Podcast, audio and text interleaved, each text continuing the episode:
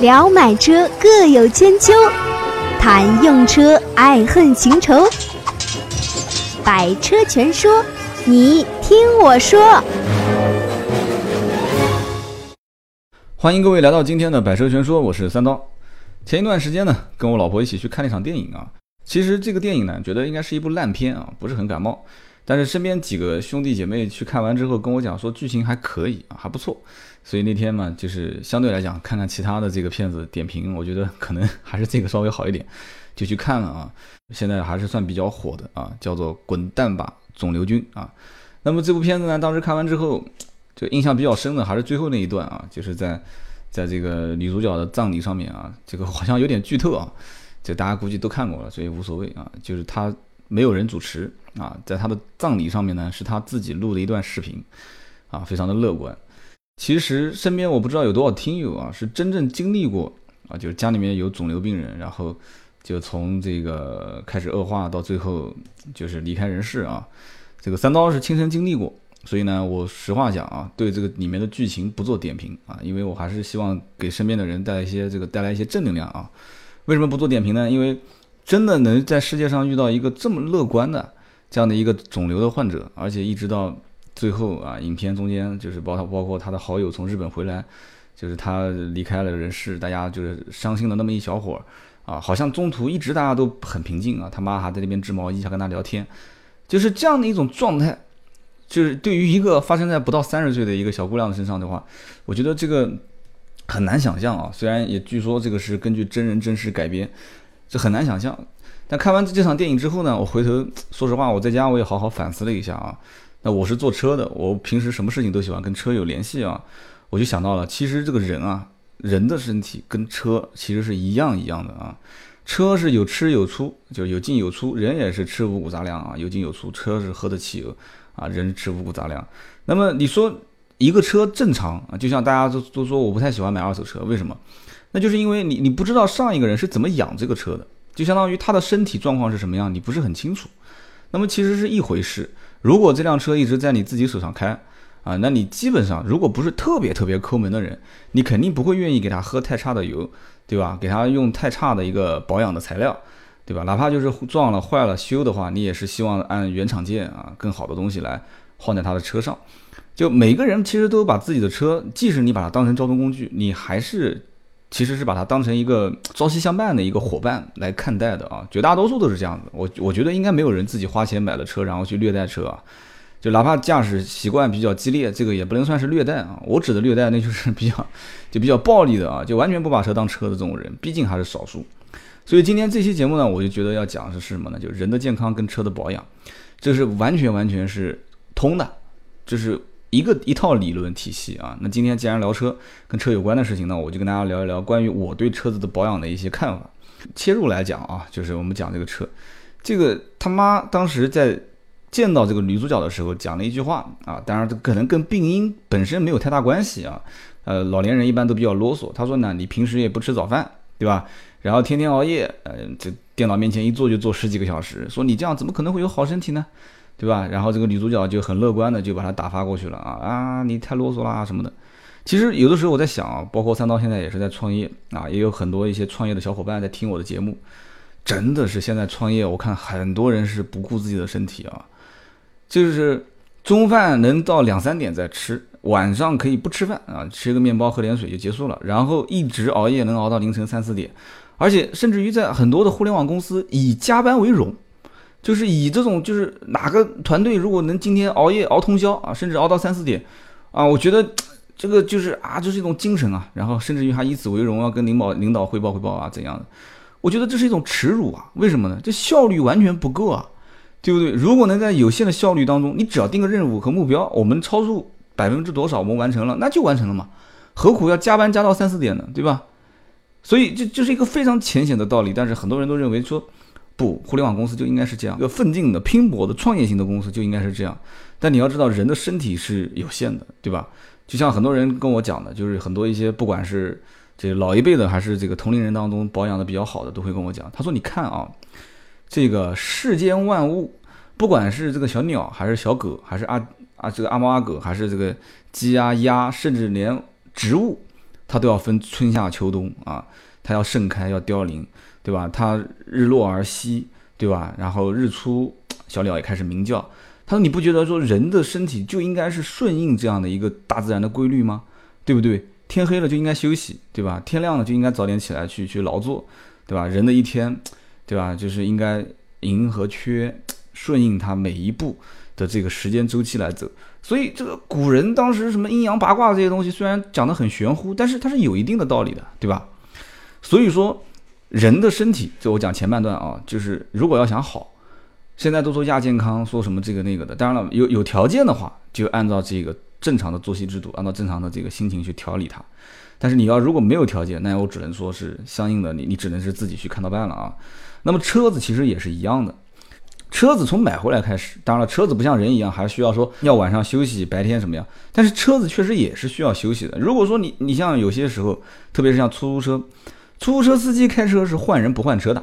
轮子是一定要在路上滚，为什么呢？滚得越多，钱越多嘛。所以出租车司机的车一般正常也就在两年左右啊，三年，啊，最长也就是四年五年就就就就要换了啊。就是营运型车辆必须得换，营运型车辆正常的话，像一年跑个三十万公里、二十万公里都很正常，一天跑个几百公里，对吧？一个月跑个两万多公里，一年二三十万公里都很正常。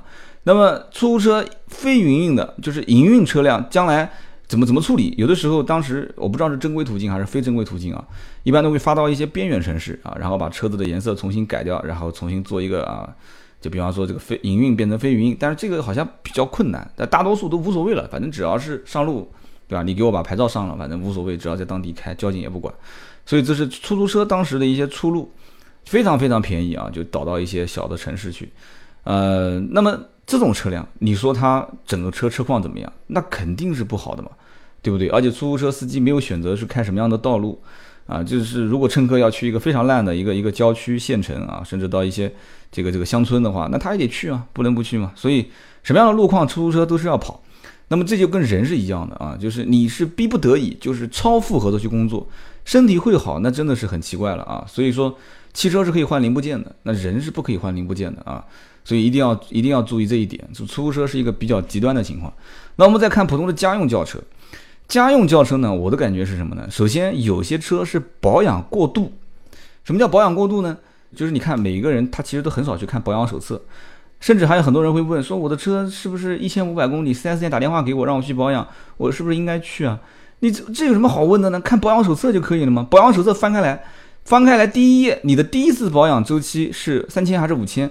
写的非常非常清楚，第二次保养周期是一万还是一万五啊，也是非常清楚。你只要按照它的保养周期走，而且按照正常的，就是保养周期应该更换的零部件去更换它啊，你的车辆应该会按照正常的一个一个就是折旧，按照一个正常的磨损去去正常去开，应该能长期保持一个比较稳定的状态。而且现在目前来讲，大家说那中国现在油品也不行。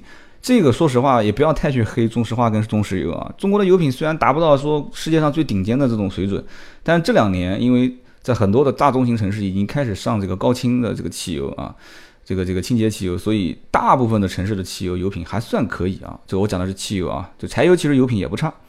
那么目前来讲说，你说加汽油把车加坏的概率大不大？就极其啊微乎其微的，而且你你一定要。不要小看小看这个发动机啊，发动机就跟人的心脏一样。这个我曾经也问过这个，就是关于这个心脏的一些一些科室的这个相关的领导。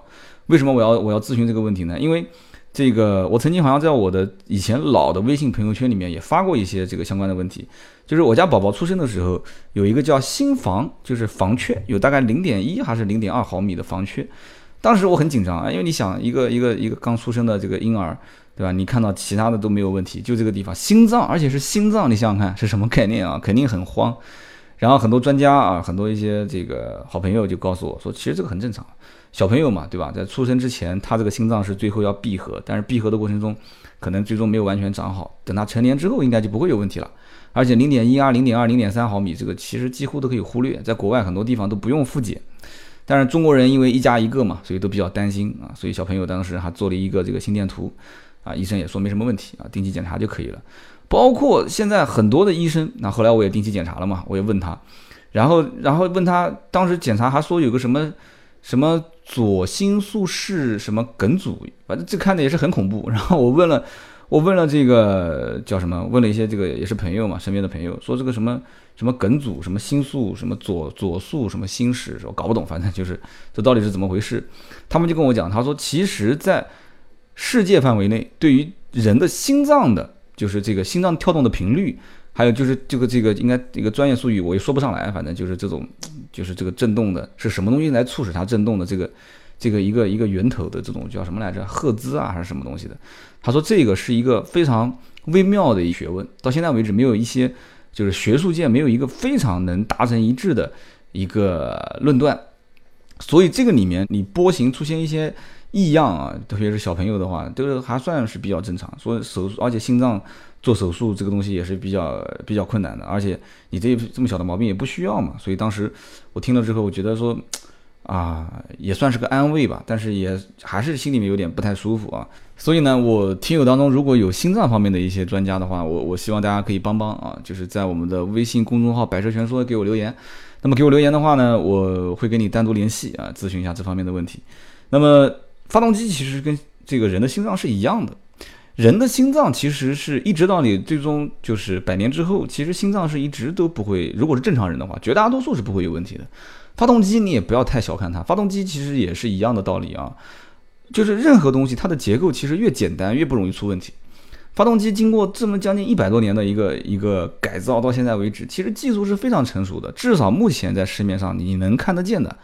啊，所谓的什么三缸发动机、四缸啊、六缸发动机、八缸发动机，这些技术都很成熟。基本上啊，不管什么这些理念、那些理念，什么什么缸内直喷技术啦、创世蓝天技术啊、地球梦技术啦、什么可变气门 VVT 技术啊，就别听他这些忽悠。啊，这些技术肯定是有好处的嘛，对吧？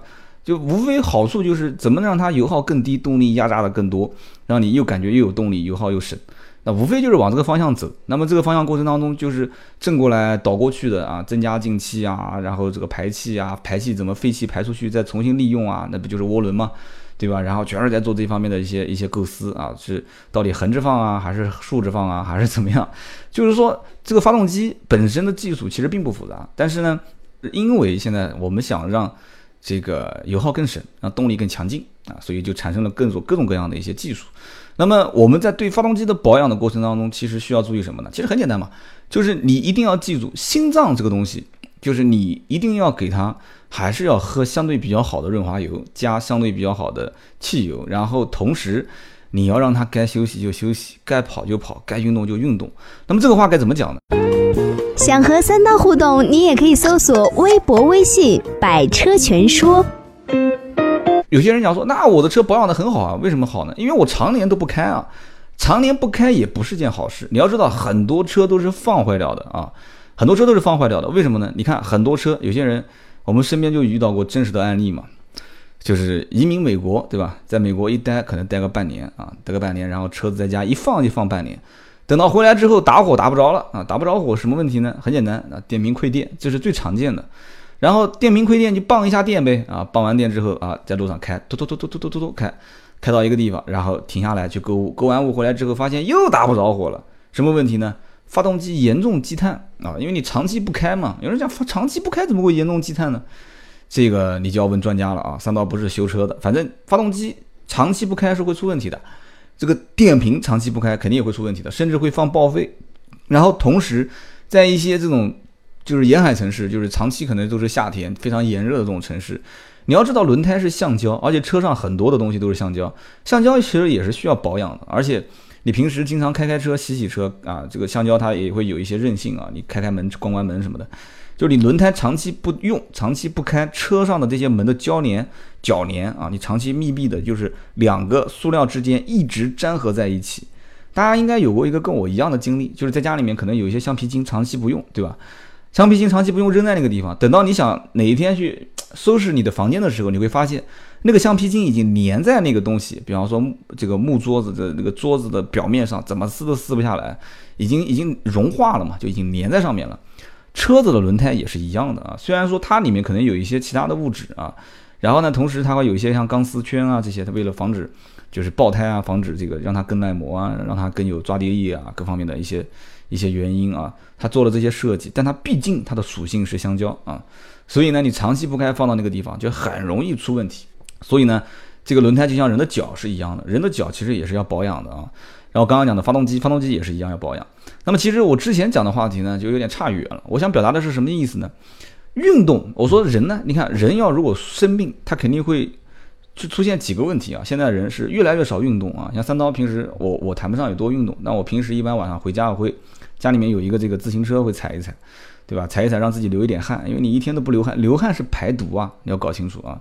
那么周末的时候，我一般只要不下雨，不是两天都下雨，我肯定是会去打篮球啊，或者打羽毛球。那我更喜欢是打篮球啊，呃，出出汗嘛，一般都是打个两到三个小时。车子也是一样的。车子，你平时不要认为你不开是好，不要认为你平时在市区，哎呀，我我我的车一年才开八千公里啊，我一年才开五千公里，你觉得是个好事？这不是好事啊！车子长期在低速运转的过程中，而且你踩踩了一脚油门，立马踩刹车，那我跟你讲啊，这就跟小朋友平时啊就是不叫小朋友了，就是没有经历过风吹雨打，没有干过重活的这样的一个人群是一个样的啊，是相类似的。就你适当的还是要让这个车子跑跑高速啊，要让它的这个整个发动机舱要快速运转啊。就你看到它转速嘛？你在市区开最多也就是一千多转、两千转，你速度上不来嘛？一千转、两千转、两千转、一千转，然后怠速九百转、八百转，啊，你要让它跑一些长途，让它大口的喘气，大口的这样喘气啊，就让它像打篮球。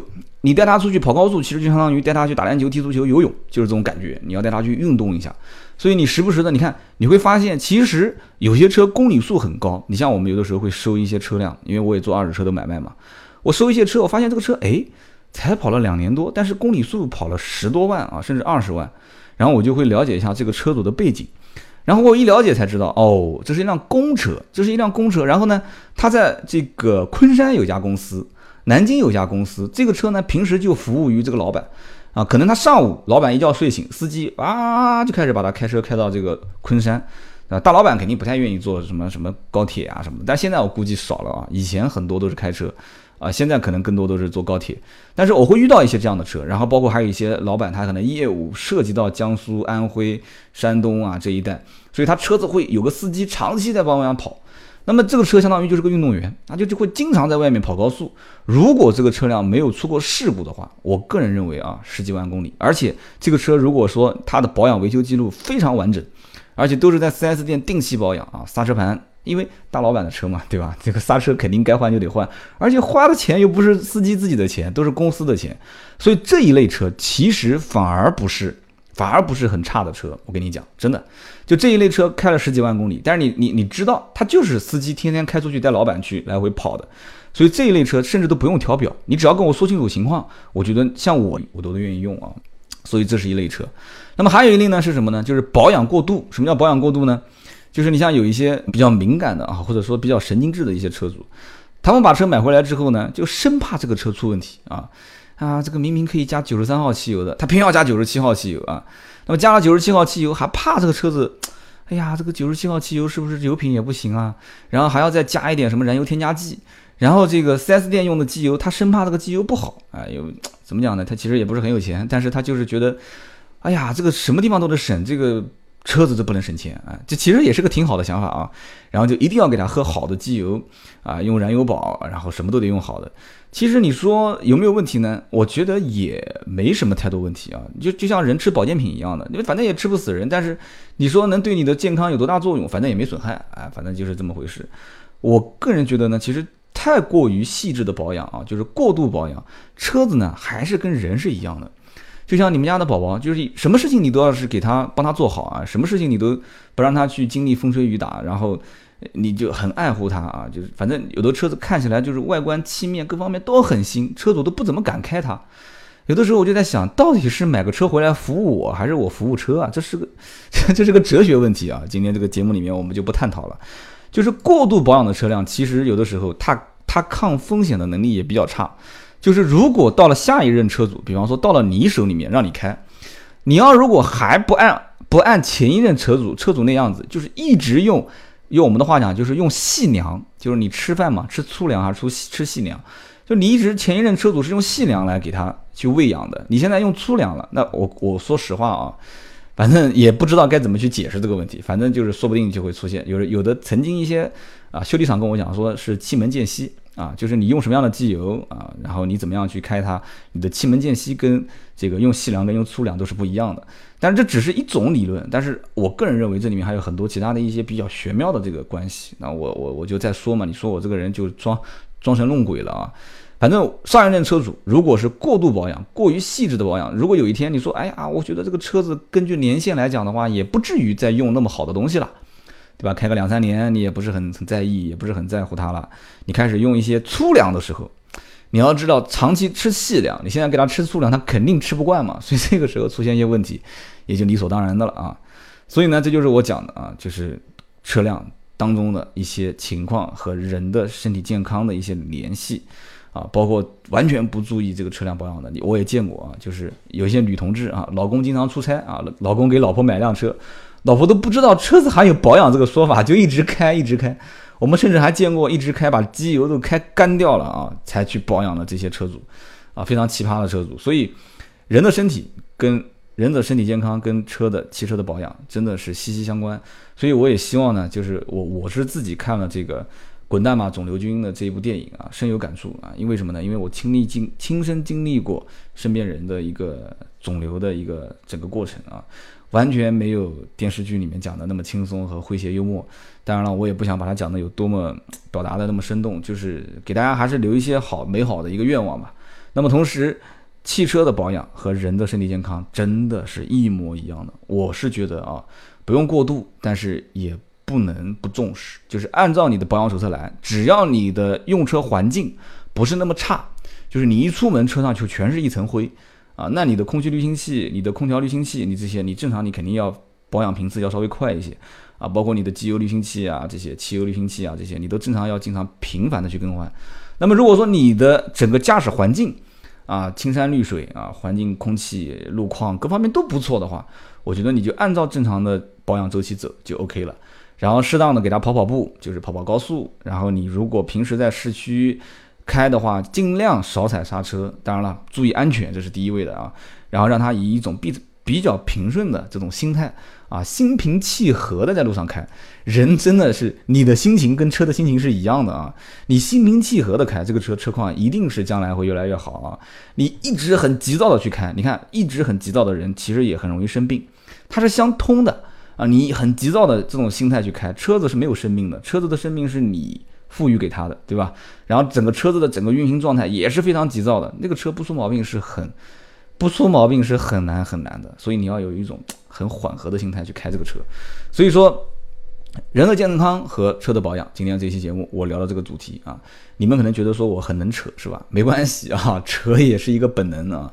但是我看了这个。滚蛋吧，肿瘤君的这部电影啊，反正我是悟出了这样的一些道理啊，我不知道你们是什么样的一个想法。反正不管你是支持还是不支持，觉得有道理还是没道理啊，我希望大家可以关注我们的微信公众号啊，打个广告，微信公众号搜索“百车全说”，然后在我们的砍三刀里面留言，我每周三会挑一些典型性的问题，然后拿出来，我们一起来分享，一起来聊天。今天这期节目呢，就到这里，我们下一期接着聊。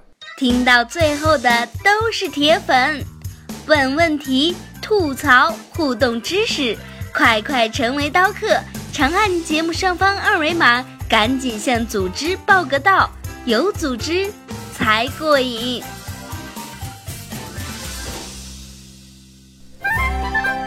本节目由斗志文化制作出品。